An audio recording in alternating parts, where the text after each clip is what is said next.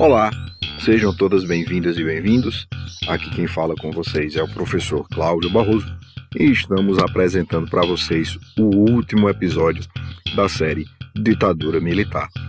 Falamos do contexto pré-golpe, falamos dos cinco presidentes durante o período militar e nesse último episódio vamos fazer um apanhado geral das consequências os prós e contras que deixaram o Brasil nas décadas de 80 e 90 numa crise sem igual. Fica comigo e com o professor Jonathan Vilar nesse último episódio da série Ditadura Militar. Segura aí esse play.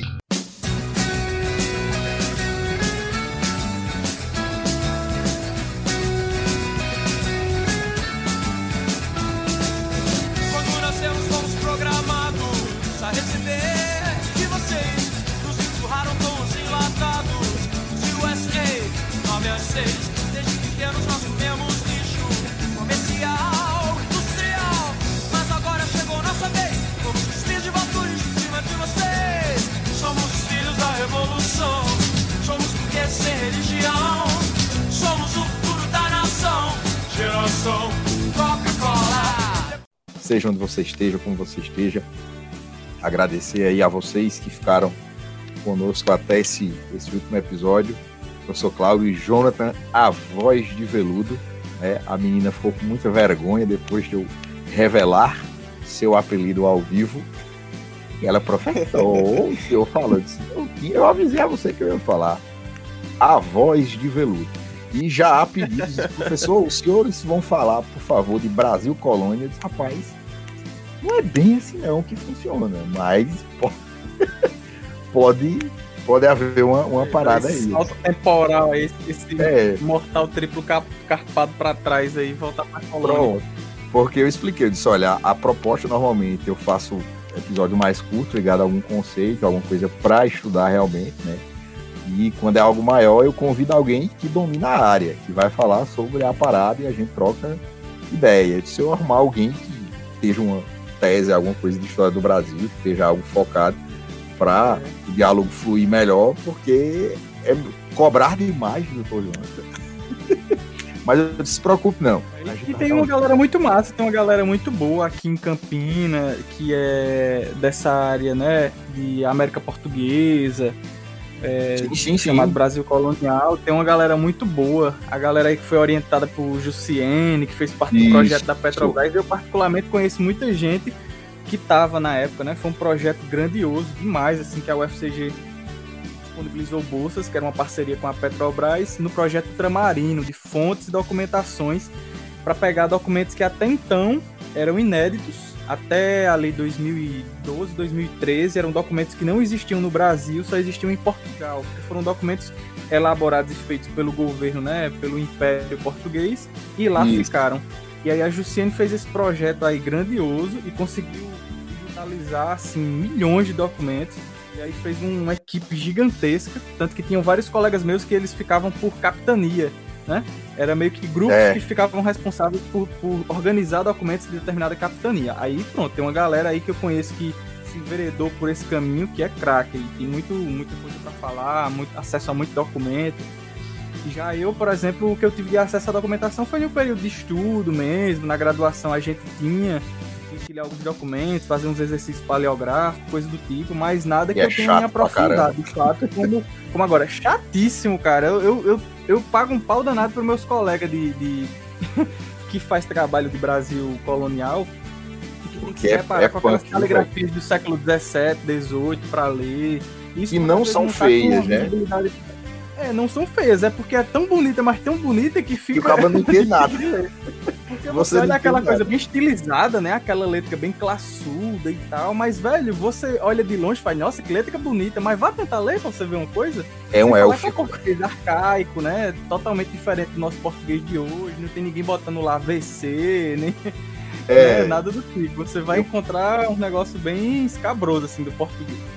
Eu paguei com Josemir Camilo, na época da UEPB, ele levou algumas cartas pra gente, alguns documentos bem simples levou e documentos bem assim, tipo Lei Áurea, um negócio bem comum. Sim. E a gente ia ler, bicho, e meu amigo quebrava a cabeça. Era terrível, a gente não saía de uma linha. experiências que são desesperantes mesmo, assim, é você se deparar com papel, ficar assim uma hora olhando e ficar, meu Deus do céu, o que é que tá Isso tá é português.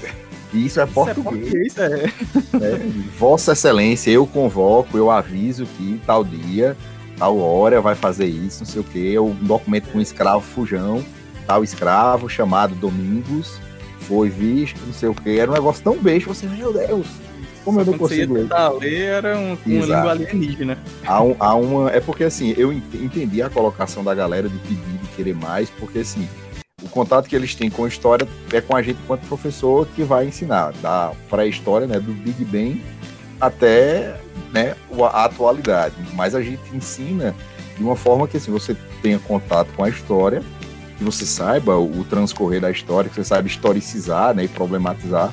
Mas cada um período desse que você se dedica, enquanto carreira, enquanto disciplina mesmo, Miguel, é um salto no oceano que só tem noção quando você realmente faz parte da parada, porque é muita coisa.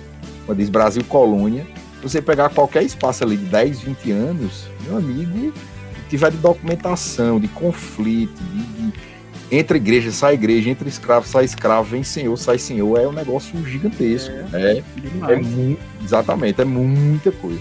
Mas a gente dá um jeito aí, assim como, como deu nos demais, né? Hoje a gente tem, tem que falar sobre o período pós e não podemos deixar de falar daquele homem cuja qual minha mãe, minha digníssima mãe, Dona Paula Agiota, aqui no bairro da Cativeira, era o único momento que minha mãe sempre teve uma educação com a gente muito caxias mesmo, a gente não falava palavrão, a gente dizia nada que tivesse uma mínima conotação, até tipo boboca, bestão, tudo isso era muito proibido na minha casa. E quando Sarney aparecia na televisão, pra você ter uma ideia, né? boboca, bestão, era tipo, era só cara de cocô, seu cara de xixi, era só isso que podia xingar um ao outro. Mas quando Sarney aparecia na televisão, ela dava o dedo à televisão e esculhambava, e a gente também se sentia meio que autorizado, né, porque ela tava fazendo. e aí eu podia, é. bicho, eu dava o dedo na televisão e eu dizia, seu bosta, seu, seu otário. Era o momento de extravasar, né? De... Era, velho, era pra fora aquilo. Era pra você ter uma ideia como Sarney para minha mãe, né, que tinha duas crianças e tal, casada na década de 80, tinha uma relação com o presidente. Tá? A gente não falava boboca dentro de casa. E ela deixava a gente dar o dedo da televisão e esculhambar Sarney, porque ela, ela ficava catártica. Ela ia pra televisão e esse merda aí, tá, e dava o dedo na televisão e a gente, ei, fazia também, dizia e repetia. E era catártico, né? Sarney, o digníssimo presidente, vice-presidente, lembrei a vocês no final do episódio anterior, né? Sarney, ele é o nosso primeiro presidente, mas vale aquele adendo, porque a história do Brasil, se fosse escrita por um Valci Carrasco, aí, um, um novelista qualquer, não seria tão bem escrita, porque o presidente oficial, né, o Tancredo Neves, ele morre, morre, mas ele ganha as eleições, né? É 380 votos versus 180. Ele ganha por uma maioria esmagadora, porém né? Quase no dia seguinte o cara é internado, como o Jonathan já comentou. Como é o nome da doença, Jonathan? Diverticulite aguda. Diverticulite aguda. Uma doença intestinal, nas tripas, nas entranhas humanas. Ela é, é o vai, vai ulcerando e, e criando como se fossem caroços e aí, se você não cuidar logo, eles crescem ao ponto de, de não ter mais volta, como foi o caso Estrangular, dele, né? Já estava é, muito avançado o caso dele, né? No caso do meu pai, como eu tinha dito o exemplo, né? Foi bem no iníciozinho, aí tratou rápido. É o famoso nó nas tripas, né? E é, ela, ela cresce, aí ela vai causar. Porque assim, a gente fala nó, parece uma coisa assim, mas é uma torção, né? Ele inflama e provoca uma torção, e essa torção chega a um ponto de ser irreversível, né? o, o Tancredo ele sofre dessa diverticulite e aí Sarney ele vai assumir. E a questão do Sarney ela é muito importante, muito emblemática para esse processo final e para a gente entender o que foi essa década de 80 e início dos anos 90, porque Sarney, como a gente comentou também lá no final, ele era cria da ditadura militar, né? Ele foi da Arena, ele fazia parte dos nossos partidos ligados à Arena. Nessa, nesse período de redemocratização, então, a morte de Tancredo Neves em 21 de abril de 85, né, o dia do Tiradentes, nessa mescla de um novo herói, uma, uma criação de um novo símbolo, uma simbologia diferente na época, pega quando Sarney assume toda aquela frustração de que, meu Deus, a gente andou, andou e morreu na praia.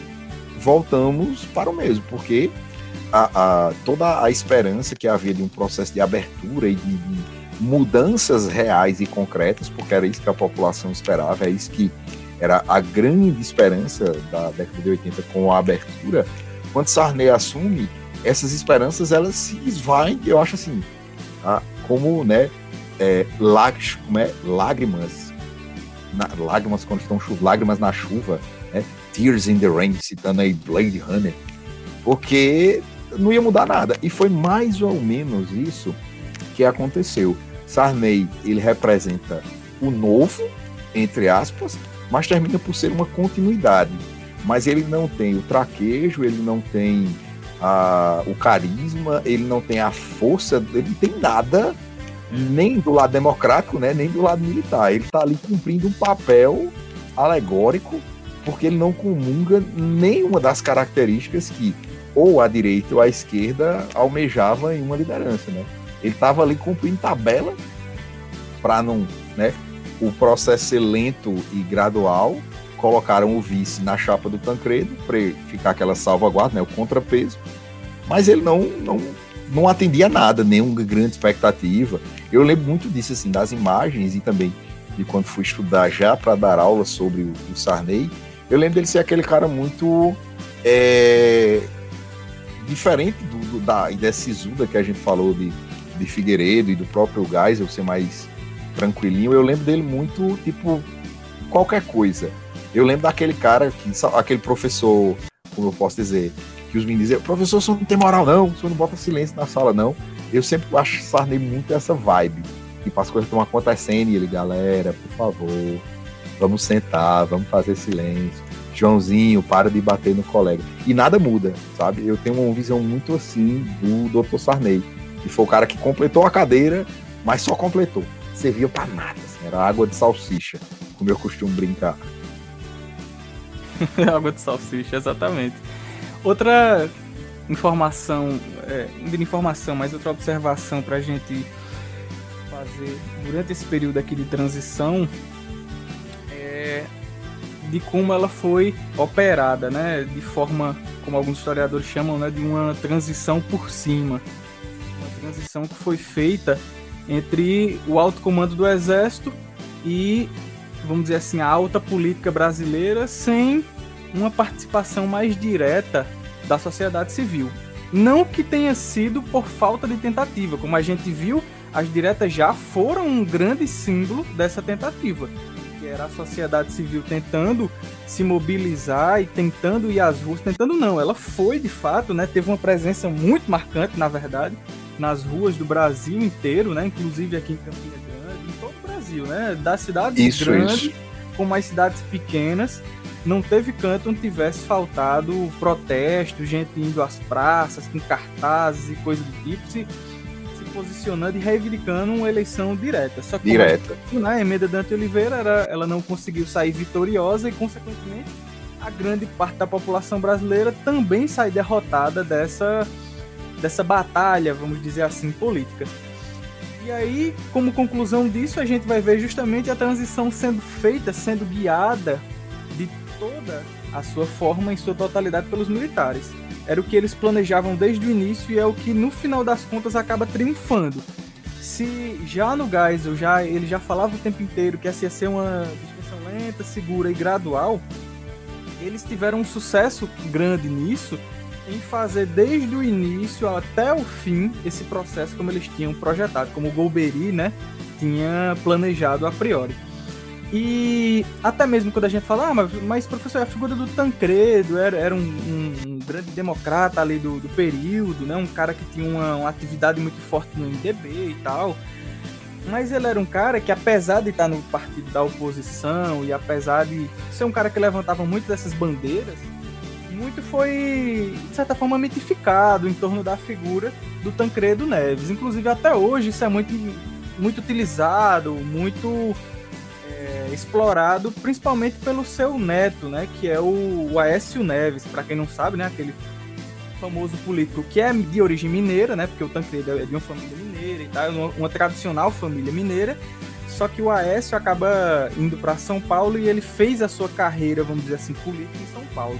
E até hoje ele se utiliza muito da figura quase que sagrada, quase que intocável do seu avô.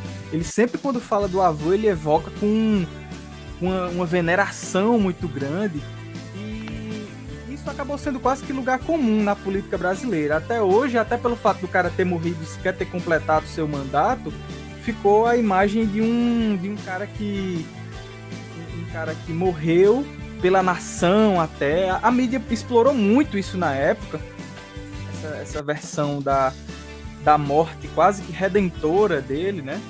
Do Tancredo Neves como mineiro, quase que o Tiradentes, é como se fosse quase a encarnação do Tiradentes que tinha vindo para redimiu o Brasil nessa redemocratização e que foi morto injustamente, né? Tal qual seu antigo ancestral conterrâneo e coisa do tipo. Mas até mesmo levando em conta o, o, papel do Tancredo, como a gente vai analisar, claro, de uma forma mais crítica, não com esse, esse fanismo todo, com essa exaltação toda, né, a figura dele, até porque ele tinha suas contradições, e o, o, exército brasileiro enxergava nele justamente um tipo de oposição que aprazia os militares, que era uma oposição, mas que era comedida, que se mantia sempre ali naquela, naquela polidez, naquela calma e tal. Por mais que fosse um cara que estava lá nas diretas já, ele estava lá nos palanques. Ele deu várias falas, né, desejando as diretas. Mas quando as diretas não deram certo, ele se deu por vencido e fez: ah, então tá tudo bem, vamos continuar então como os, os militares aqui vão, vão planejar pra gente fazer indiretamente mesmo, por mim tá tudo ok. Enquanto alguns outros partidos, como o próprio PT, não deu o braço a torcer e, tipo assim, bateu o pé no chão, por exemplo, e fez: não, é isso tá errado, cara. É, é, essas eleições deveriam ser diretas e a maioria da sociedade pede por isso. Aí já alguns outros não, como o caso do Tancredo, fez, não, vamos, vamos deixar assim mesmo, não, não, não é para ser indireta, vamos então desse jeito. E acabou sendo um cara que era mais pacifista, né? Era um cara mais tranquilo e a ditadura precisava justamente de um cara desse tipo de perfil, né, para poder fazer esse processo. Não é à toa que um dos partidos que sempre vão ser marginalizados do, do período dos partidos que na época eram aceitos é o caso do próprio PT, que era o partido, vamos dizer assim, mais de esquerda que tinha na época. E alguém pode perguntar, ah, professor, e aqueles partidos que a gente já conhece, que o, o partidão, né? E o partidão, cadê o, o PCB e tal? Onde é que estava o PCB? Bem, o PCB, em tese, não estava, né? Porque ele estava ainda na criminalidade. Ele não estava operante é, no sentido formal de ter política poder de se candidatar, lançar candidaturas, melhor dizendo, porque mesmo ainda nesse período de, de, extensão e de redemocratização, ele ainda vai ser um, um partido criminalizado. Não é à toa que ainda vai existir a prisão de membros de pessoas que eram ainda filiadas, porque você só se filiava de forma clandestina, você não podia se filiar de forma oficial, né, como você pode fazer hoje em dia com qualquer partido e tal. Aí o partido ele era tido como criminoso. E aí o que existia de esquerda na época era o PT. E o PT ele foi marginalizado desse processo de redemocratização. Não é à toa que nenhuma figura de liderança do PT fez parte diretamente do, dos primeiros governos, né? Pelo contrário, eles acabaram ficando mesmo na, na oposição e tal. E os militares faziam questão de não colocar o PT na, nesse processo transitório. Eles faziam de tudo justamente para marginalizar e deixar apenas espaço para aqueles que eles tinham escolhido como sendo, vamos dizer assim, a, a camada política que estava de acordo com o projeto de redemocratização, que ia ser, como eu disse, né, guiado pelos militares. Até porque existia um temor muito grande entre o, a caserna, que era o revanchismo, chamado revanchismo, que era de entrar sim, na sim. um presidente que fosse, por exemplo, um, um Lula na época, que com certeza o Lula ia fazer o que certamente foi, foi feito e foi elaborado em vários países aqui da América Latina, que foi, por exemplo, julgar os militares, os torturadores que foram responsáveis por crimes de lesa humanidade.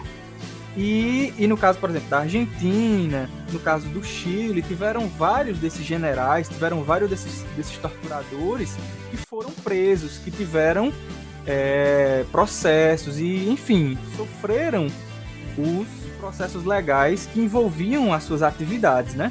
Por mais Exatamente. que nada lícitas na época. E os militares aqui morriam um medo danado de disso acontecer, deles serem retaliados. E aí por isso que eles fizeram, vamos colocar uma galera que a gente sabe que não vai cometer nenhum ato de vingança, que vai tentar virar essa página. Por isso que inclusive nos discursos do Tancredo Neves, ele tem esse discurso, discurso muito conciliatório do cara que não, pessoal, vamos virar esta página negra da nossa história. Ele fala assim de uma forma de que ele considera negativa, mas ele não quer nenhum sentimento ruim que vai vir daqui para frente. Vamos apenas ser felizes, vamos deixar essa página para trás. Foi ruim, mas agora a gente vai fazer melhor. Agora é um governo mais democrático e papapá, mas vamos deixar para lá, beleza isso aí? E é isso, era o tom da conversa que os militares acabavam preferindo nesse processo de transição. Exato, é até um dos grandes motivos para é, facilitar o entendimento de como o Tancredo morre e o Sarney vai ser empossado, né? E como muito facilmente você pensa, é uma manobra que vai fazer com que o cara morto assuma para o vice se tornar o presidente. Né? É uma manobra que é, vamos dizer, a grosso modo, é o, o substrato, é o puro suco do fisiologismo político brasileiro. É esquerda e direita, ou as oposições nesse momento concordando e dizendo, ó, assim é o melhor para todo mundo assim vai ser muito mais tranquilo, assim vai funcionar. E aí, quando ele assume, é justamente essa situação que você descreve, né? Se o Tancredo, que era de oposição, era favorável a virar essa página, a esquecer tudo aquilo que ficou para trás, vamos deixar, vamos vida nova. Imagina o que seria com Sarney. Então você tem uma concentração de, de, de esperanças não populares mas dos grupos, do establishment nesse momento, dizer, ó, a gente conseguiu agora, né, é tudo que a gente queria. Esse carinha, ele vai conseguir, ele vai ser o responsável por esse processo de esquecer tudo que aconteceu, de não julgar nada, de não fazer nada, se apoiando no discurso do cara que morreu como herói, né? Ele é o grande líder da pátria que morreu, o herói mineiro, mais um, mais um e tal. Então, é, tem toda essa, essa situação favorável aos militares na morte do Tancredo, na figura do Sarney, e como você coloca também essa questão do, do PT e da perseguição, vale lembrar e contextualizar a galera que a década de 80, né, 85, a gente está vivendo os últimos resquícios do que foi a Guerra Fria. A Guerra Fria ela dava os seus respiros finais, era um momento de que o poder que a União Soviética tinha durante, principalmente até ali a década de 60, ela já deixa de existir. Né?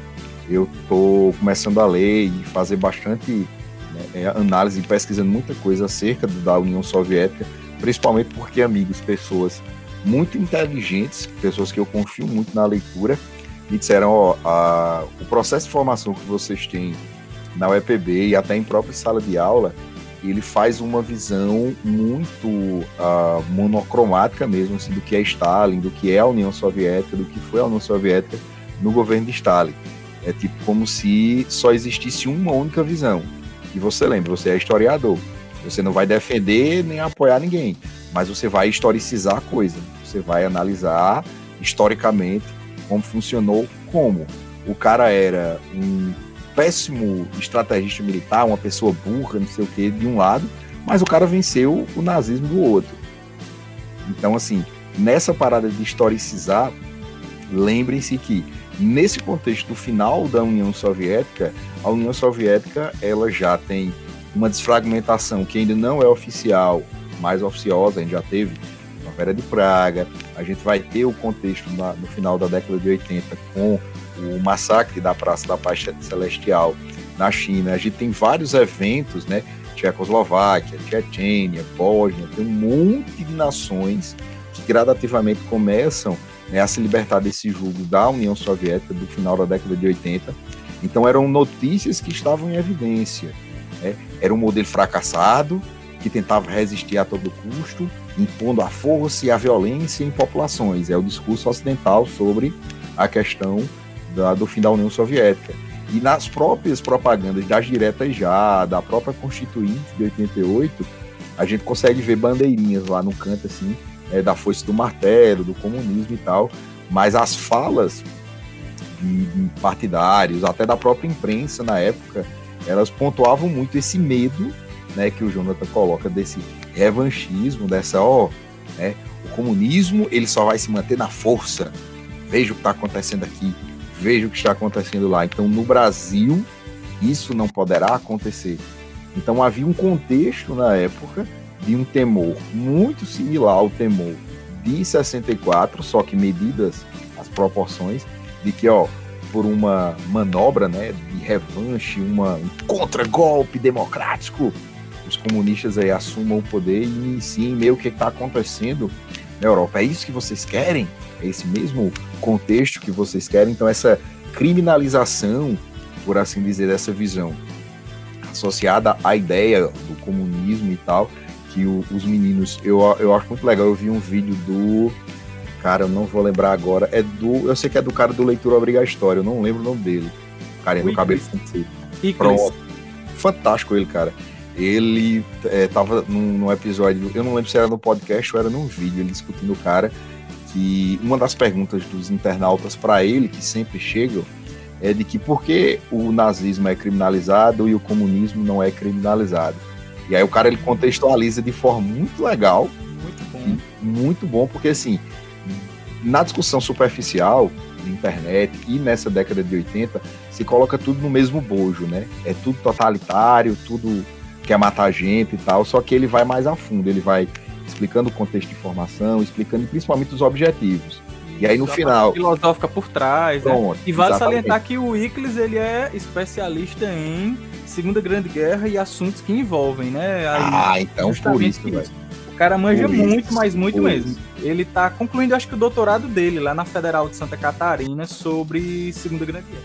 O cara é fantástico, velho. Aí no final ele diz, ó, ele contextualiza e ainda se não for necessário entender com isso, ele vai dizer, ó, vamos então pegar o motivo fim de cada um. Se você pega o nazismo ou o fascismo, qual é o objetivo final? O objetivo final do fascismo é conquistar, é fazer todo o processo que a gente entende lá com o Mussolini. O nazismo, da mesma forma, o objetivo fim é exterminar todos aqueles que não são puros e estabelecer o terceiro Reich. Qual o objetivo final do comunismo? E aí ele fala da ditadura do proletariado, com o processo de unidade, unificação e tal. Isso não é crime. O outro lado é crime, porque o objetivo fim do fascismo e do nazismo é a morte de várias pessoas. Exatamente. E, já o comunismo mesmo, né? De, de aniquilação. Ser. Isso, aniquilação. Enquanto o comunismo não. E aí ele vai de uma forma muito legal e diz, ó, se você for discutir, for falar de Stalin, então pausa. Você quer conversar sobre comunismo ou sobre stalinismo? Não, mas a China. Então você quer falar sobre comunismo ou sobre maoísmo? Explica o que você quer dizer. E aí ele vai conceitualmente, de forma muito educada, sabe? Explicando, e eu de boca aberta, escutando, caramba, que bicho inteligente da porra, velho. É, e aí, é, e aí por isso, isso é fantástico, velho. Ele é incrível. Então, por isso, não é criminalizado, a gente tem que ter uma visão filosófica, entender. Então, se você quiser falar de Stalin, a gente vai falar de stalinismo, etc, etc, mas todo esse contexto é levado de uma forma genérica e não aprofundada e caricata para a discussão da década de 80. Eles vão fazer isso, eles vão destruir isso, eles vão fazer aquilo. E o Lula é a representação disso, inclusive nos debates com o Dr. Collor, Fernando Collor de Mello, que é bem mais lá na frente. E aí Sarney, ele vai ficar sendo conhecido, e é inclusive uma forma que eu faço que os meninos lembrem, né, para fazer aqueles resumos típicos para quem tem que estudar e fazer suas provas da vida. O governo Sarney é conhecido de forma carinhosa como o governo dos planos. Aquele milagre, né, aquela coisa linda que os nossos antepassados, eu estou dizendo antepassados de avós e avós, tá ligado, galera? Não é tão longe assim não. E os nossos antepassados estarem esperando esse milagre, ele cobra o seu preço como comentado antes também em outros episódios, tanto União Soviética quanto os Estados Unidos tinham influência muito forte na economia das nações que estavam sob sua tutela. Então, quando a gente começa a ter uma política de pacificação, né, de harmonia entre as duas nações e a ideia de autodeterminação das nações, onde cada país agora escolhe seu presidente, escolhe o que tem que fazer, não tem mais é, interferência nossa, essa saída vai atrapalhar diretamente os fatores econômicos de todas essas nações envolvidas. Cuba de um lado, Brasil do outro, para ser mais é, simplista com vocês. Então, todo aquele milagre que aconteceu, ele vai de, por água abaixo, ele vai pelo ralo, quando a gente não tem um, um aporte muito grande americano. E vai sobrar para as costas do Sarney resolver uma dívida na casa dos 80 bilhões de dólares na década de 80. E aí essa dívida gera índices de inflação que são absurdos, né? A inflação brasileira, a inflação dos anos 80, só para lembrar que tem, se você encontra números oficiais em vários locais, para não dizer que é professor aqui dando né, uma de inventão, mas a gente tinha números, né, três dígitos, quatro dígitos, ou mensal ou semestral. A gente está falando assim, de casos de 300, 400, mil por cento, ou no espaço de um mês, ou no espaço de seis meses. Por ano, eram quatro dígitos certo, como o Jonathan já colocou no episódio passado. Ano, todo ano era quatro dígitos fechado ali, era um negócio absurdo. E para conter esses problemas, Sarney faz uma parada que é, vamos dizer, lógica, né? O governo novo ele tem que, de uma forma ou de outra, resolver essa questão econômica. É onde nasce o chamado Plano Cruzado. E a gente tem em Sarney o Plano Cruzado, Cruzado 2, Brécia e o Plano Verão. E todos os planos do Sarney deram com os burros na água, infelizmente. Porque, infelizmente, porque eu era criança nessa época e eu ficava muito triste pelo dinheiro não valer nada. Quando eu achava que o dinheiro, aquele meme, né? Quando eu achava que valia, já valia, não valia mais nada, nem mais valia, nem valia nada. Era terrível. Né?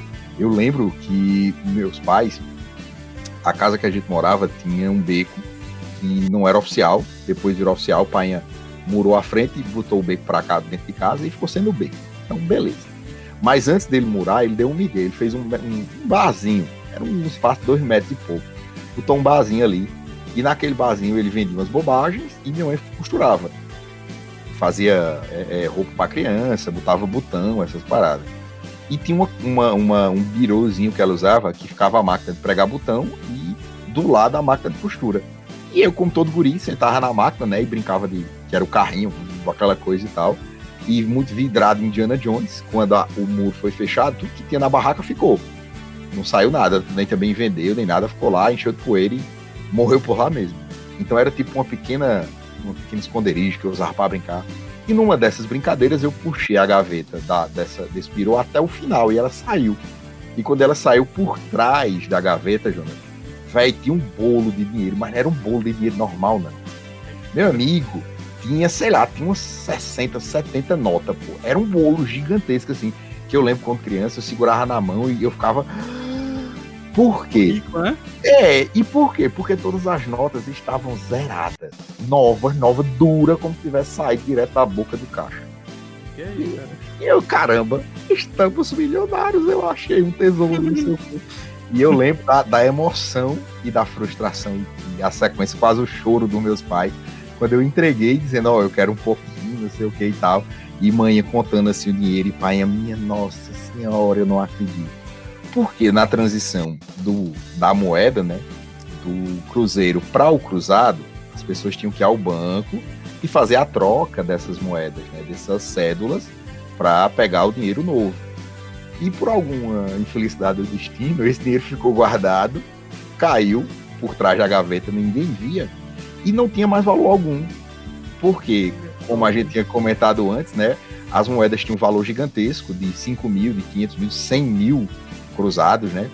E essas notas, inclusive tinham notas de, de, de réis bem antigas ali no meio, escondidas, né, junto com, eu acho que era um local comum de botar dinheiro ali, a gavetinha e a galera não se ligou nisso. E as moedas perdiam zeros para tentar conter a inflação.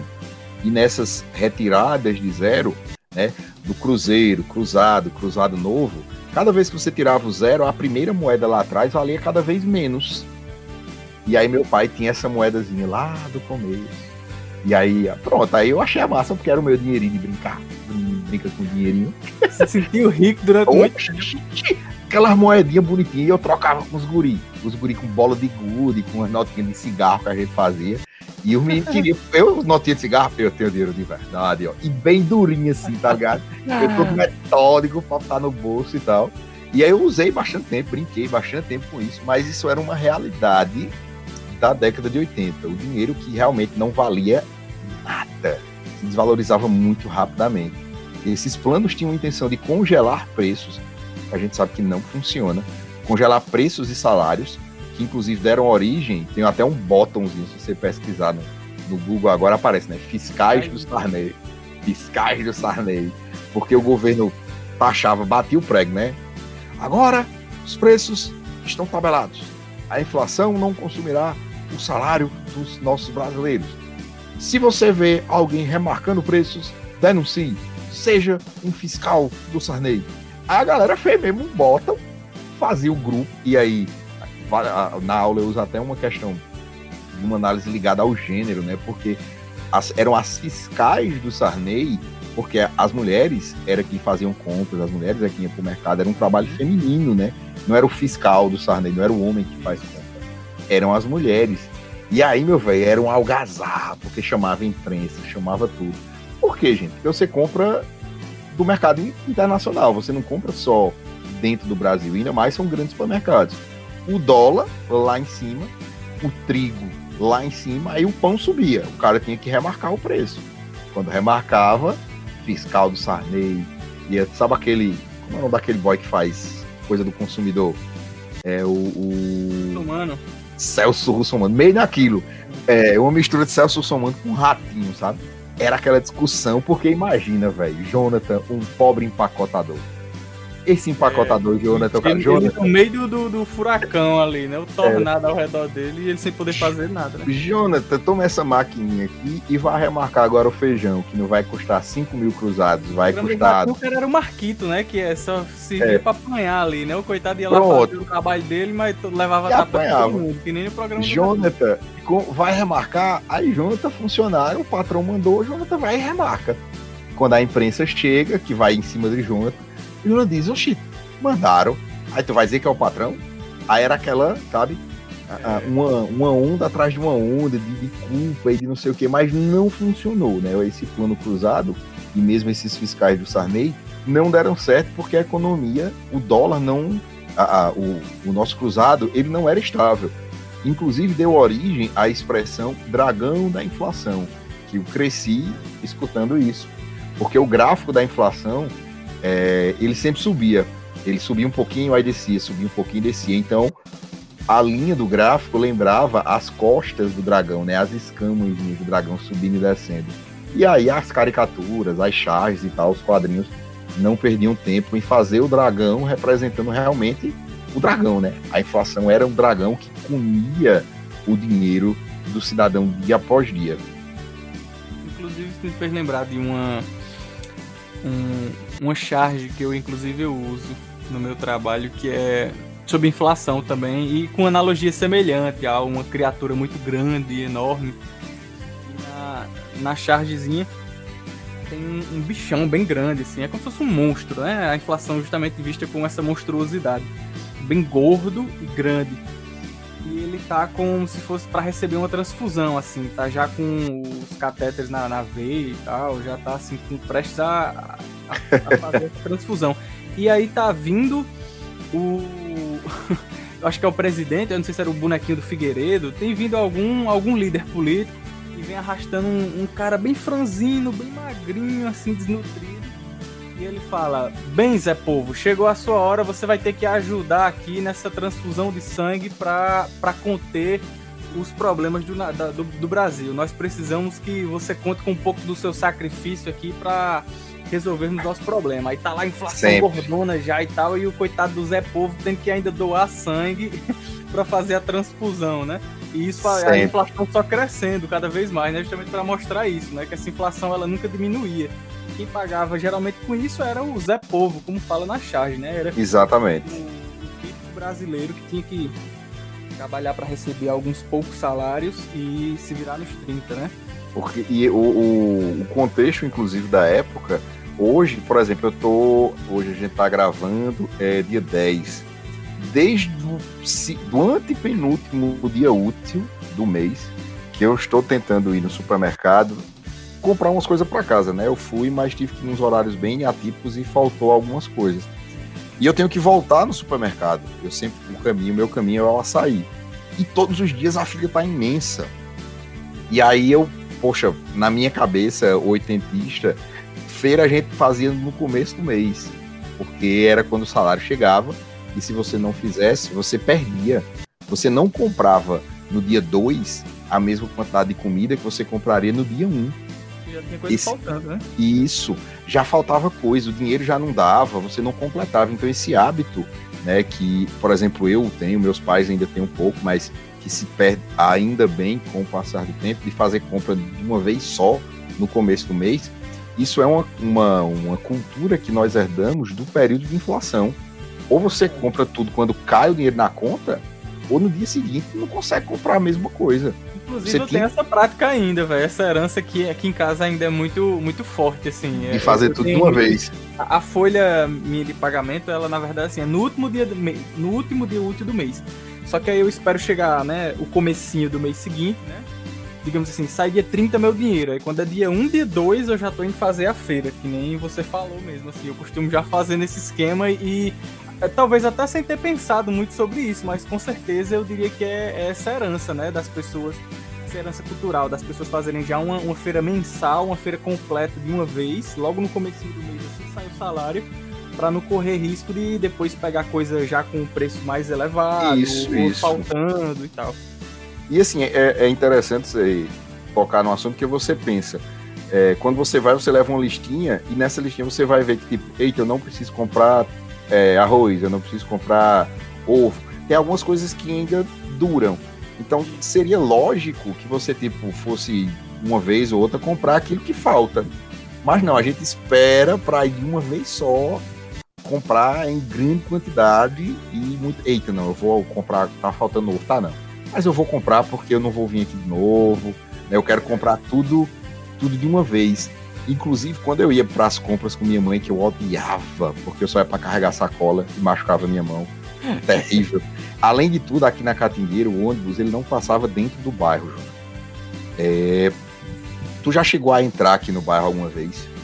Já, já. Como eu já fui dar aula no Major Veneziano, eu já andei nessas Pronto. mediações, até perto Ótimo. da você pega a pista ali, né, e vem até o Major Veneziano, Major Veneziano é, estadual, né, no caso, a escola do estado. Pronto é, o ônibus ele parava lá na pista. E o Major Veneziano era ainda. Toda essa parte era mato, literalmente. Né? Quando eu cheguei aqui, tudo era mato. Era mato mesmo. Só tinha bairro lá na frente, onde é a igreja agora, que é a praça. O bairro terminava ali. A gente andava da igreja até a pista para poder pegar um ônibus, porque ele vinha ali pelo velame e fazia o contorno ali e voltava. Ele não vinha pro bairro. Aí eu ia fazer compra com minha mãe, trazer aquela maldita sacola o caminho todinho, que era horrível. Horrível. Com a mão roxa em casa, né? As mãos estavam já necrosando já a mão. Já. Pronto. E aí, quando a gente ia fazer compras, ali onde é hoje o, o Sesc Centro, o viaduto, era o finado Pela Poico, né? Era a parte da feira central, sem nenhuma pavimentação, era lama, era realmente era a parte de roots de Campina. Mas já havia uns pequenos supermercados ali onde fica o rede de compras, aqueles locais. Barateiro, né? Existe um Isso, barateiro. barateiro. E era comum quando a gente ia, minha mãe ia no fim do dia para tentar pegar alguma promoção. Os tomates mais molinhos, o negócio, sabe? Meio, meio já das economias populares. E eu lembro muito da cena dos supermercados fechando e a galera que tava dentro e tinha comprado saindo pra. Tu não chegou a comprar, eu acho, caderno, aqueles cadernos de botão que vendia antigamente caderno de, libra mesmo, de botão que eles vendiam de, de frente a. Sim, sim. Eu comprava. Demais. Pronto, eles vendiam ali de frente onde é o shopping, o camelô, e eles colocavam no chão. Eu lembro que tinha um monte, ele tava no chão assim, você ia olhando as capas e vendia mais barato. E tinha isso, a galera comprava no supermercado, já ia saindo, colocava no chão e já vendia mais caro, porque o supermercado fechou. E o cara sabia que se não comprasse ali no outro dia no supermercado, poderia estar ainda mais caro. E aí lá tava a mãe negociando, tal, não sei o que. A não, se você não quiser comprar, você não compra. Não tem problema não. E aí, não, se eu comprar dois. Não, não sei o que, a senhora vai querer me quebrar, porque eu já comprei a tanta, amanhã eu não consigo comprar. E ficava essa barganha, e eu, meu Deus, eu quero ir embora, eu preciso ir embora, eu quero ir para casa, desesperado, e pensando que quanto mais ela comprasse, mais sacolas eu teria que carregar. Era horrível, era horrível, horrível, horrível, horrível, horrível. Aí esse primeiro plano cruzado 2 congelou tudo e deu errado, surgiram os fiscais. Aí veio o plano Bresser, que é o, o, o grande plano do cara. É, aí essa parte você lembra.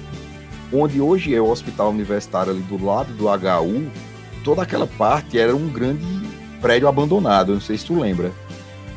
Sim, sim. Quando passava, sim. é bem abandonado, era só a, a, as colunas e tal.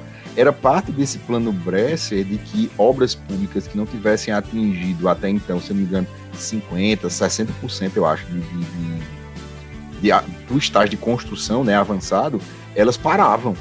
Porque o bicho não tinha mais dinheiro, porque superfaturamento, aquela coisa que a gente sabe. Então as obras não atingiram um, um limite, elas paravam. E um monte de obra no Brasil todo parou, porque a galera comeu dinheiro, porque sabia que o Estado sempre colocava dinheiro ali. Ele, ó, parou as obras e começou a demissão de uma galera e tal, de funcionários que não tinham um certo tempo já de probatório. Foi outro grande desastre. Outro grande desastre. E aí, não, não se preocupe, não. O que vai dar certo agora é o plano verão.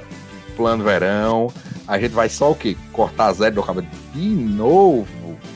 Não, se preocupe. A gente vai cortar um zero, vai mudar o nome da moeda, vai ficar, ó, uma maravilha. E o legal, Jonas, eu, com certeza tu tem, tu deve ter pego essa parte também, que nessas transições de plano, o, o Estado brasileiro tá tão fodido que a moeda que vinha lá, né, do Cruzeiro, Cruzado, Cruzado Novo, os caras não tinham dinheiro para reimprimir moeda. Então o que que eles faziam? Eles carimbavam as moedas com um nome novo. Você é mesmo, verdade, é realmente.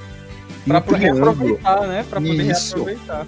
No, em cima do, do rostozão lá, do, do cara do Butantan, de outros caras, não lembro, porque mudou e vários rostos diferentes tamparam a nota. A galera carimbava em cima da nota, porque o Banco Central não tinha dinheiro para fazer novas moedas.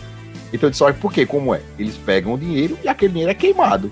Eles queimam e vão fazer novas cédulas, né? Ela tem uma vida útil.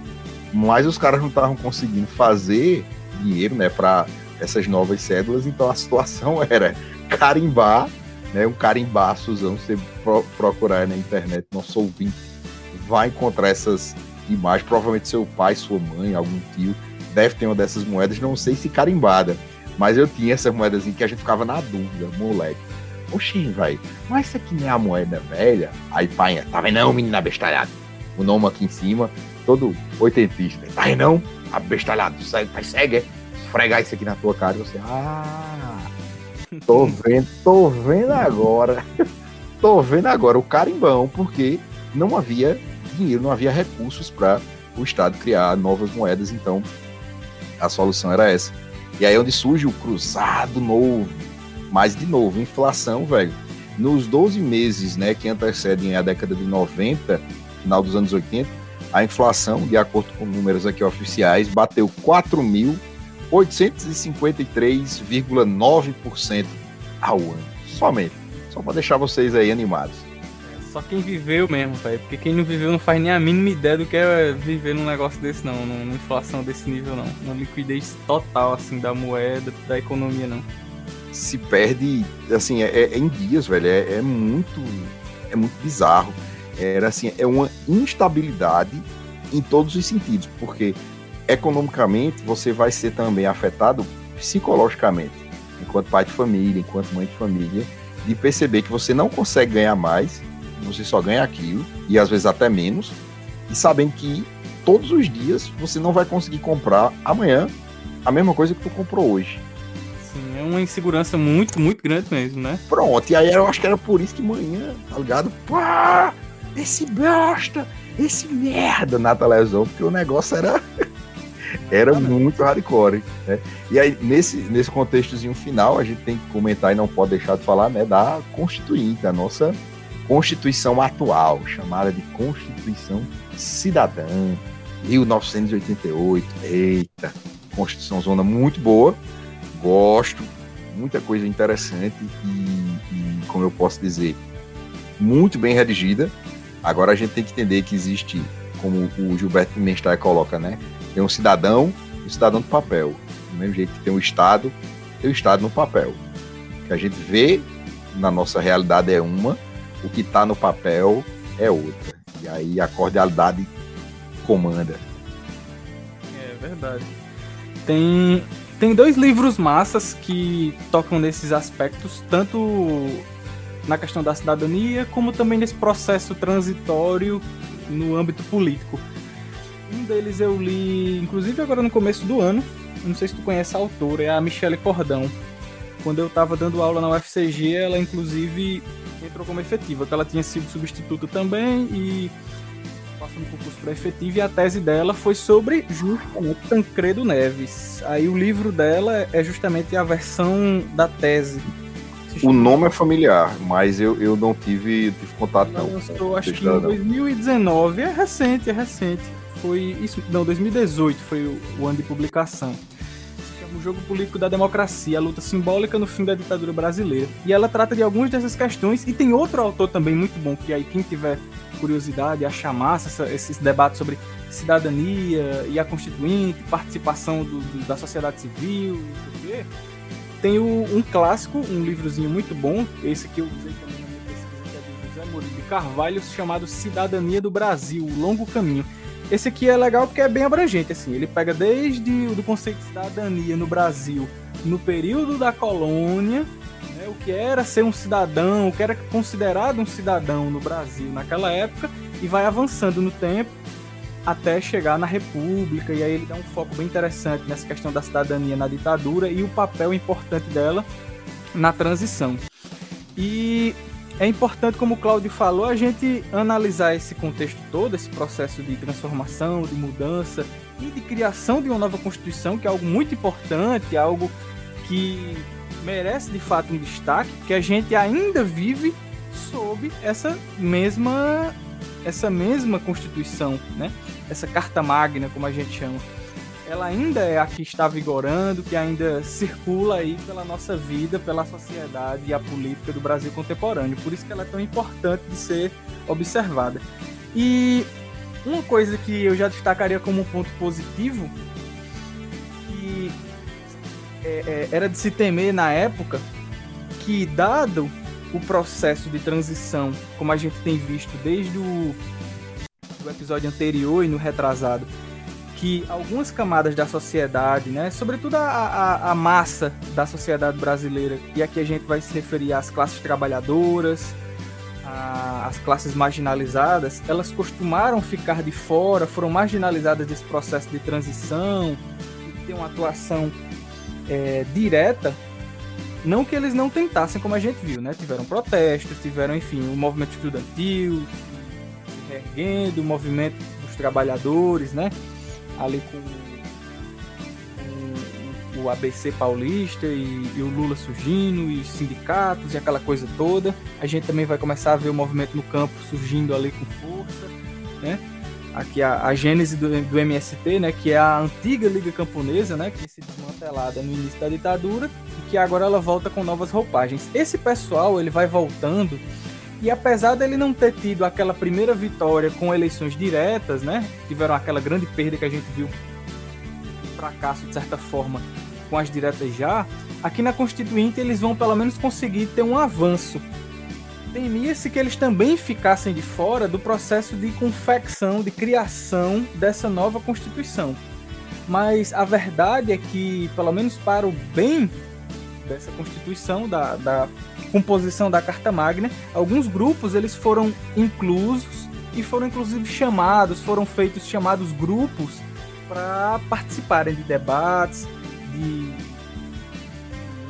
de, elaborações de leis, porque essas leis, apesar de, apesar de ter sido tudo feito pelo legislativo, né, que é justamente o nosso setor do poder tripartite que é responsável por criar as leis, é, houve uma participação porque existiram comissões, né, que eram divididas em vários níveis, em vários âmbitos. Uma comissão que era voltada para a educação, por, por exemplo, outra voltada para a discussão mais para o lado criminal, né, justamente para poder tipificar certos crimes, outra para questões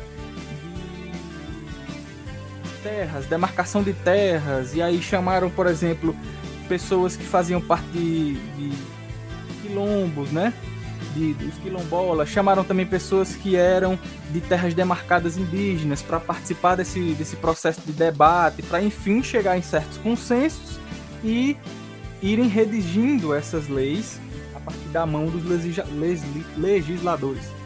É claro que, evidentemente, nem todas as demandas dessa sociedade brasileira tão fragmentada né, em, em, vários nichos, por assim dizer, né? Tinha as demandas, como eu tinha falado, né? De povos indígenas, tinham demandas ali de quilombolas, tinham demandas dos trabalhadores que também estavam ali nesse processo de debate, enfim, de várias pessoas, né? Que estavam tentando ajudar nesse processo de criação pessoas, vários professores, né, que estavam ali juntos, antes mesmo de existir a LDB, porque a LDB ainda não existia, né? A Lei de Diretrizes e Bases, que a gente aqui, que é da educação, utiliza muito como parâmetro, né? E se todo mundo aqui dá aula em escola pública concursada, tem que ter estudado essa desgraça aí. essa bicha todinha decorada essa lei, quase tudo. é, dá trabalho, viu? O negócio trabalhoso. Tem que estudar que só a LDB, né? É, e mesmo antes, né? Porque a LDB é de 94, se não me falha a mente, mas a base da LDB já está na Constituição, porque todo o debate que tinha sido feito em torno da educação e de como seria o processo foi nessa Constituição, dessa, dessa elaboração da nossa Carta Magna. E aí, por isso que ela tem esse peso que é, é importante, é necessário a gente estar tá frisando, que é porque ela contou com setores da sociedade que fazem parte da sua base, que são justamente esse pessoal que eu, que eu vim falando, né? Teve a, ali a participação de alguns trabalhadores e tal. Em alguns casos ficaram, como eu disse, marginalizados alguns setores partidários, alguns setores políticos que não tiveram como fazer parte dessa criação da Carta Magna. A gente não teve tantos legisladores, por exemplo, de partidos de esquerda que tiveram presentes, né, que tiveram uma participação tão ativa é, sobretudo como a gente está falando ali do PT, de partidos que ainda estavam é, é, à deriva, como o próprio PCB, como eu tinha dito, que não tiveram uma participação tão grande, porque a gente viu que isso inclusive fazia parte do plano, né, de tentar escantear esse pessoal para que eles fizessem o mínimo possível de participação no processo. Isso Tancredo já deixava muito claro que isso ia acontecer. Quando ele ainda estava vivo, ainda ali no comecinho de, de 85, no final de 84, ele já dava pronunciamentos que apontavam para isso. E não foi nenhuma novidade quando foi chegando, né, mais para frente. Foi chegando em 88 e a gente vai se deparar com isso, que a gente vai ver alguns desses grupos continuando à margem desse processo político. Tem uma fala dele que eu acho interessante, que eu tinha achado ainda agora aqui no livro da Michelle, que eu vou falar para vocês, que ajuda a ter uma dimensão de como é, é, essa Constituição de 88 ela também reserva essas ambiguidades, né? É, teve a participação de, de, todo mundo, né? Se falaram que a, a, a, Constituição cidadã, todo mundo participou e tal. Só que ao mesmo tempo a gente vai ver que alguns setores políticos brasileiros, eles já desde o início já são afastados ao máximo para não ter uma participação muito incisiva no, nos processos políticos que iam guiar essa, essa transição, essa redemocratização. E aí a gente vai ver uma, fra uma frase aqui, um, um trecho, na verdade, de uma entrevista do Tancredo Neves à Folha de São Paulo. E aí eu vou, vou ler aqui para vocês. Ela data de 20 de julho de 1984. Ele diz o seguinte: não transigirei jamais, não farei nenhuma concessão, por mínima que seja, a qualquer agrupamento político, seja ele qual for, e particularmente às esquerdas, no que tange à matéria de princípios como a ordem pública e as nossas instituições civis e militares, a segurança nacional e a soberania do povo brasileiro. O Brasil é uma pátria nacionalista, é uma pátria democrática e cristã, e há de ser sob a égide dessas influências que nós haveremos de construir uma nação soberana, digna e justa. Ou seja, isso daqui já aponta muito para o projeto, para o modelo de projeto que eles pensavam para ser essa essa primeira forma de governo sem os militares diretamente agindo, e sim agora no segundo plano. Eles iam ficar nos bastidores, né? Porque a gente vai ver que os militares eles não saem de cena também do nada, eles desaparecem. Obviamente que a instituição continua ainda tendo uma presença muito forte. Não é à toa que a gente viu né, que o Sarney era quase que um, um, um fantoche, por assim dizer, dos militares. Eles vão agir agora nos bastidores e os civis vão tomar um pouco mais a dianteira da, do, do jogo de ações políticas e tal mas sempre com essa ressalva, que ao mesmo tempo que a gente vai vendo um, uma participação mais ativa e mais visível da sociedade civil, a gente também vai vendo em contrapartida uma exclusão de alguns desses setores que eram tidos, como a gente vê aqui na própria fala que é figurada, né, do Tancredo Neves, né? Dessas esquerdas, dessas pessoas que só iriam talvez radicalizar, fazer bagunça, que iam querer criar uma constituição aí talvez até, né, comunista e coisa do tipo. Por isso que eles fizeram uma salvaguarda muito grande. Sempre exagerados. Pois é. é e, e, vale lembrar também que ah, essas discussões em si e até o próprio a demarcação de terras e a própria ideia de racismo estão muito em evidência nesse momento, porque em 1988 é celebrado o centenário da abolição. Então você tem aí toda essa, essa ânsia de participação democrática, né? Pós-abertura, é, os grupos né, populares sentando e dialogando para participar dessa Constituição que leva esse nome, né? Cidadã. Então você é o que eu sempre lembro aos meninos, né? Um, um, pontos importantes que a gente tem que lembrar dessa Constituição e que não são cumpridos ainda nos dias de hoje, né, é a questão do crime de racismo e da demarcação de terra indígena, que eu sempre lembro, quando a gente estuda em sociologia, que são direitos, eles não estão reivindicando que se tornem direitos. É, Está sendo são, a... né? já são, já são. Essa é a grande questão, esse é o grande X. Quando e... um imbecil né, diz não tem um palmo de terra para indígena, o cara tá desdizendo a Constituição, ele está desobedecendo a Carta Magna. Não é uma questão de esquerda, de direita, de gostar ou não gostar. É um documento, quando a gente assume o concurso público, né, puxando assim para o nosso lado, tá lá todos os requisitos do cargo. Cargo horário, o que, que a gente tem que fazer, se a gente é professor nível A, B, se vai pegar ensino médio, se vai pegar... E quando você assume, que quer dizer assumir, dizer assinar e reconhecer, significa isso que a gente vai estar né, coberto né, por essa questão do direito, mas ao mesmo tempo tem que cumprir as prerrogativas do emprego que a gente fez. O servidor público, que é o, o presidente, o governador, seja o que for, ele segue, ele tem que seguir a Constituição. É o, é o mínimo que você espera. Nem a mais, nem a menos. É assim, a tábua de. a tábua rasa mesmo, é o, o, o pilar principal. É sempre a Constituição para cima nunca dela para baixo. E aí essa discussão racismo e terras tomou essa proporção nesse momento, lembrando disso, né? Que a gente está falando sobre a abolição, que a gente está falando desse centenário, esses movimentos do campo, os movimentos é, negros no Brasil estão se organizando, estão ganhando força, não ainda como deveria ser, nem como a gente gostaria que fosse, porque se ah, eles tivessem a força que deveriam, a gente não teria essas atrocidades que a gente tem no Estado brasileiro hoje mas só entrou lá porque eles estavam participando por um contexto da época, mas, de novo, né, o papel e a realidade, tá lá no papel. Cumprir é outra coisa. Tanto é que só an ano passado, né, que eles tipificaram, ano passado, não, ano passado foi o de é, homofobia. Isso. Foi muito recentemente que eles tipificaram o racismo como um crime específico, porque o racismo ele estava ligado à é, a desonra, é a, a difamação, um monte de coisa para poder dizer, ó, isso, isso, isso, isso significa racismo, porque ele não tem uma tipificação no Código Penal específico, mesmo estando na Constituição. Vale salientar. E curiosamente, justamente hoje, mas não que fosse nada de especial, eu diria que se fosse amanhã talvez eu fosse me deparar com as mesmas notícias, só que em lugares diferentes, em ocasiões diferentes tocam justamente nesses dois aspectos.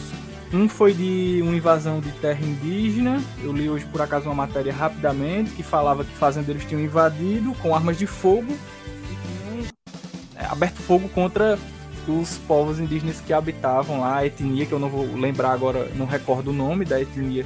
Eu tava lendo também isso agora. Aham. Uhum pronto, né? Uma das coisas, né, pra você ver, a gente tá falando de uma lei aqui de 88 que em tese já era pra estar tá bem consolidada, né? As pessoas deveriam respeitá-la e não só respeitar a lei pela lei, mas porque a gente tá falando aqui inclusive de seres humanos que são os povos originários desse continente, dessa nação, né? São, são povos que são muito mais antigos do que a família de qualquer um de nós aqui, etc. São pessoas que estão naquelas terras, inclusive, às vezes há centenas e centenas de anos, e simplesmente elas acabam tendo o, o direito a viver naquelas terras, que já não basta ser garantido por vida, já que elas estão ali há tanto tempo, mas que também são asseguradas por lei, mas mesmo assim a gente está aqui em 2021, lendo o jornal aqui, abrindo um site de noticiários e vendo ataques lá de fazendeiros que é para tentar pegar partes da terra dessas reservas indígenas para seja para pegar madeira, para derrubar floresta, desmatar e fazer plantação de soja, ou criar gado, enfim, para vários desses fins, né, do famoso agropop. Isso, não importa o fim, né? Estão desobedecendo a lei, ponto final. Exatamente, ponto final, simples assim. E outra também que eu vi que mais uma vez bate em contra a isso foi um caso de São Paulo, de uma nutricionista que já tinha sido notificada, já tinha ido para a delegacia por crime de racismo contra uma, uma vizinha de, de condomínio dela lá, ela mora nesses condomínios fechados. Eu vi, eu vi também. Uhum. E ela deixou uma, um bilhete na porta colado lá da, da mulher, nossa, esculhambando mesmo, assim. Você é preta e, e, não sei o que mais. Ser preto é ser isso, é ser aquilo. E, nossa, esculhambou a mulher lá nesse bilhete. E, mais uma vez, ela vai pra delegacia. Infelizmente, é muito provável que mais uma vez ela volte para casa e durma com a consciência tranquila, porque se não existe nenhum tipo de punição já pela segunda vez, essa mulher já não, não tem nenhum tipo de pudor, nenhum tipo de medo de fazer isso, muito menos dor na consciência. E é isso. É, infelizmente, por mais que na Constituição diga lá que é crime inafiançável e tal, é, tá lá, ela vai, só presta lá, tem lá o BO, aí o delegado vai lá, pergunta isso. algumas coisas, faz algumas anotações. E é isso, cara. No máximo o cara tem que pagar uma, uma fiança, né? Coisa, é um crime menor, né? Pois é, que nem. É uma ideia de crime menor. Nem afiançável deveria ser, né? É, seria um crime inafiançável, mas aí pronto, né? Conversa vai, conversa vem. E essa nutricionista muito provavelmente vai voltar lá para casa tranquilamente, enquanto a outra pessoa fica lá, né? Atordoada por isso, infernizada, tendo que ter que conviver mais uma vez isso. com essa vizinha. Imagina, cara, como é que você tem que se cruzar no, nos corredores, enfim, com uma, uma figura dessa que lhe distratou, lhe humilhou, botou um coisa assim na frente da sua porta, todo mundo passava, via e tal. Um negócio extremamente, né? né nossa, é, feriu a humanidade de uma pessoa. Isso é o bastante, né? Que a gente já precisa levantar assim a sobrancelha e fazer, nossa, feriu a humanidade de alguém. Então isso é um crime, né, cara? Não é algo nem que fosse passível de, de conversa para que tudo voltasse à normalidade, porque não existe normalidade depois de certos traumas, depois de certas isso, coisas como essa, né? E assim, eu, eu descobri essa uma parada sobre racismo quando, no fim do ano passado, eu peguei uma turma de concurso e aí essa parada de atualidades, né? A gente tem que pegar as provas da banca, eu peguei os três últimos anos de prova, nível fundamental, médio superior, e você analisa os temas para ver que temas ela trabalha com referência, né? Para você trabalhar os conteúdos, porque pode cair qualquer coisa, inclusive nada. Trabalha os conteúdos que ela trabalhou anteriormente, e ela falava muito sobre racismo. É, e aí lá vai Cláudio procurar a lei e o artigo 5 ele fala uma coisa e aí você tocou no, no ponto. Racismo ele não é só um crime pesado, né? Mas assim, o racismo na Constituição ele é inafiançável e imprescritível, sujeito a pena de, de reclusão e a, ainda não falando das leis atuais, isso de 88.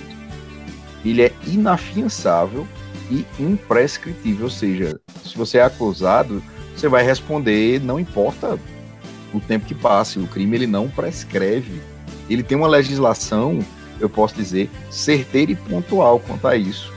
Não se paga é, dinheiro, pelo menos na lei, quando você é, comete um ato de racismo, nem muito menos esse ato vai passar despercebido.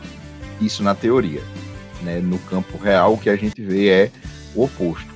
É o uso de expressões como mimimi, vitimização, exagero, ou então situações como essas e outras que a gente já viu em várias vezes, onde o crime não é visto nem como crime, ou quando é, os indivíduos envolvidos, eles de alguma forma mágica e mirabolante desafiam a lógica do direito e os caras conseguem ser absolvidos desse processo. Não sei como, velho. É, é, é um malabarismo, assim, é uma elasticidade que nem Susan Storm do nosso querido Quarteto Fantástico. Susan não, é o Red Richard né? Eu confundi com a menina do, dos Incríveis, a Senhora dos Incríveis, me perdoe, ah. nerd de plantão. Né?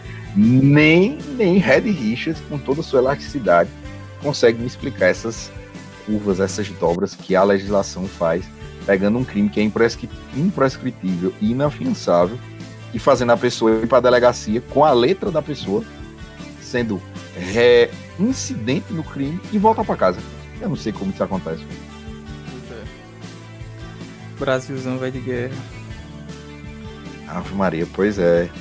E é assim, essa, esses planos, essa questão econômica deixou o Brasil numa crise absurda. Essa crise só será resolvida, queridos amigos e amigas, em 94, com Fernando Henrique Cardoso. E a gente tem, após esse processo, a saída de, do digníssimo carinha Sarney, quem vai entrar é o Collor numa eleição extremamente é, de balbúrdia com o Luiz Inácio Lula da Silva, mas que é um pano para outras mangas futuras aí. Tem mais algo a acrescentar, meu colega Jonathan? Eu diria que não. Já conseguimos abarcar aí muita coisa.